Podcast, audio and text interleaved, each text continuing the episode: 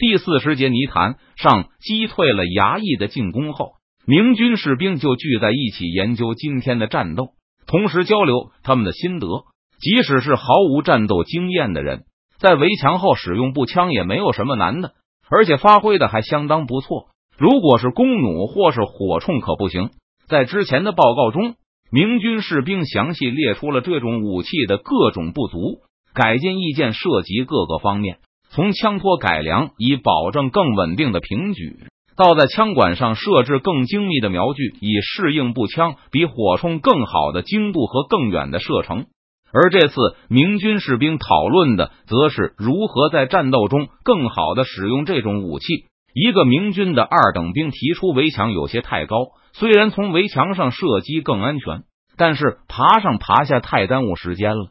这种轮换造成很大的火力间隔，所以这个士兵大胆的提出假说，那就是在壕沟后设置一道矮墙，让步枪兵在其后操作武器高度不要超过人的胸口，这样就能迅速的装填射击。以前使用火铳的时候，无法连续不断的发火，所以高墙保护是必须的。而步枪不一定需要高墙，它射速这么快，只要持续不断的射击就能击退步兵的进攻。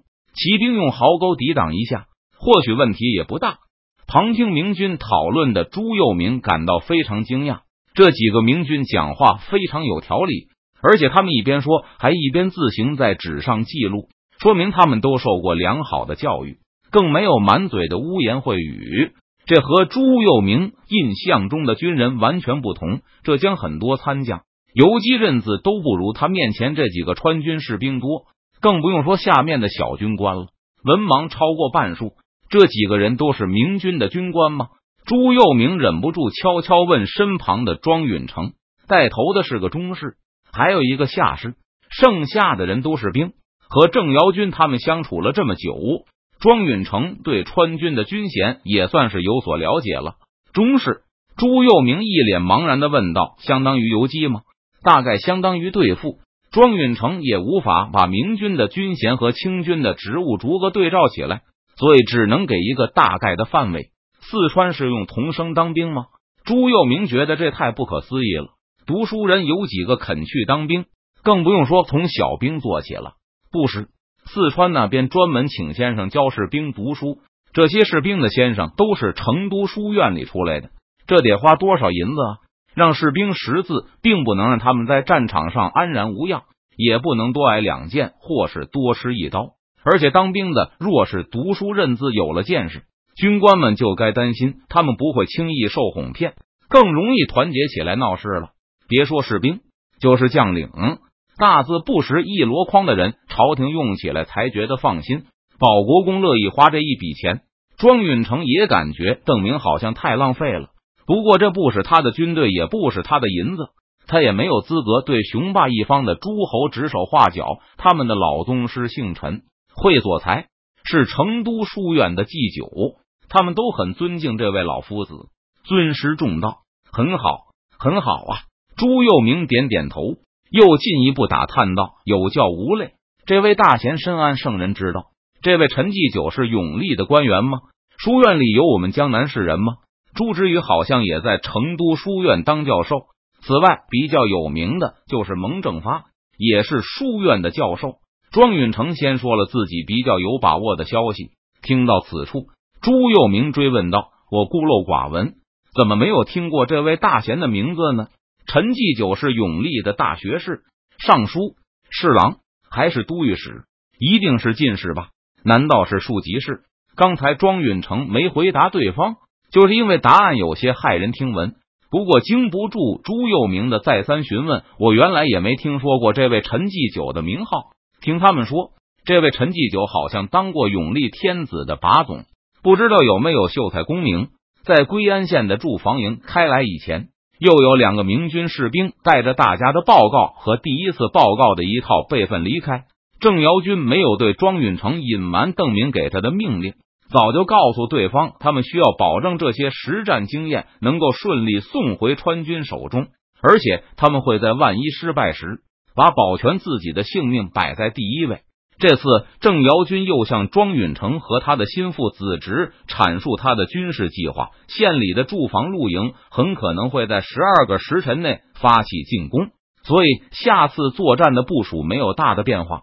不过，我们打算不再让庄兵们轮番上墙，而是在墙上保留几十个枪法最好的射手，让他们专门射击，而装填工作由墙下边的同伴完成。这样可以形成连续不断的火力。换枪比换人要更节省体力，而且射击的次数也会更多。这种战术你们使用过吗？庄廷月问道。使用过，但是以前我们这种火铳手都必须是军中的精锐，因为火铳上面有火绳。如果射手是慌里慌张的新兵，不但不能提高射速，还会出现风险。不过步枪没有这个问题，我觉得应该可以。而且我觉得装填手两倍于射手可能就够了，再算上一个递枪的人，嗯，每个射手有三个人在后面协助，应该就可以了。如果是火铳兵用这个招数，就是精兵装填手，助手至少也要四倍于射手的。郑瑶军介绍完了全部的计划，然后征求庄稼人的意见，不知道你们意下如何？虽然大家都估计清军肯定会先集中兵力打庄稼。但朱佑明还是把他庄子里的子弟和不少重要人员都接来庄家了。下一次战斗中，朱佑明的庄兵也会参与，所以这次他和两个儿子也参与了军事会议。好，就这么办。庄允成拍板：如果在这里击溃归安县的露营，那朱佑明的家自然也保住了。如果宪兵溃败，要想调动府城的驻防部队，就不是一两天能做到的了。第二天天明不久，庄丁就报告有大批露营向正门开来。经过侦查，明军派来的教官判断清军还是会一路强攻庄门，就把四十名射手派上了墙头，另外一百二十名辅助人员在墙下预备，又派了一些庄兵披上盔甲在其他方向上巡逻，就是没看到敌兵的地方，也部署了一些弓弩，以防万一。清军大模大样的开到了距离庄门一箭之地，在那里开始乱哄哄的布阵。郑军士要不要开上一轮枪？庄廷月凑到郑瑶军的身边，小声的询问道：“敌人显然不知道步枪的威力和射程。现在清军实际上已经进入了步枪的火力范围。看到这些举着旗帜、摆出密集冲锋阵型的敌人，庄廷月心里紧张。”就上来询问要不要先发制人，没有必要，让他们凑近了再打好了。郑瑶军见对方把盾牌兵和重甲兵摆在前排，估计他们对己方的攻击力完全没有认识。这样很好，清军的重甲部队不但没有防御步枪的攻击力，反倒会拖慢整支部队的速度。而且这些重装部队在翻越壕沟时，肯定也不如轻装部队敏捷。庄廷月没有郑瑶军那么有信心。他看到清军的排头兵后面还有壮木驻防归安县的游击和两个守备都来了。清军称得上是倾巢出动，也是谁肯放过洗劫庄稼的机会呢？庄廷月忧虑的看了看庄门，又回头望向摆放在大门后的几门虎蹲炮。他对着那几门炮在心里默默念叨：“要是门被撞开了，就得看你们了，千万要对得起我家的银子啊！”露营的把总粮值。背冲着庄门，信心十足的的看着眼前的兄弟们。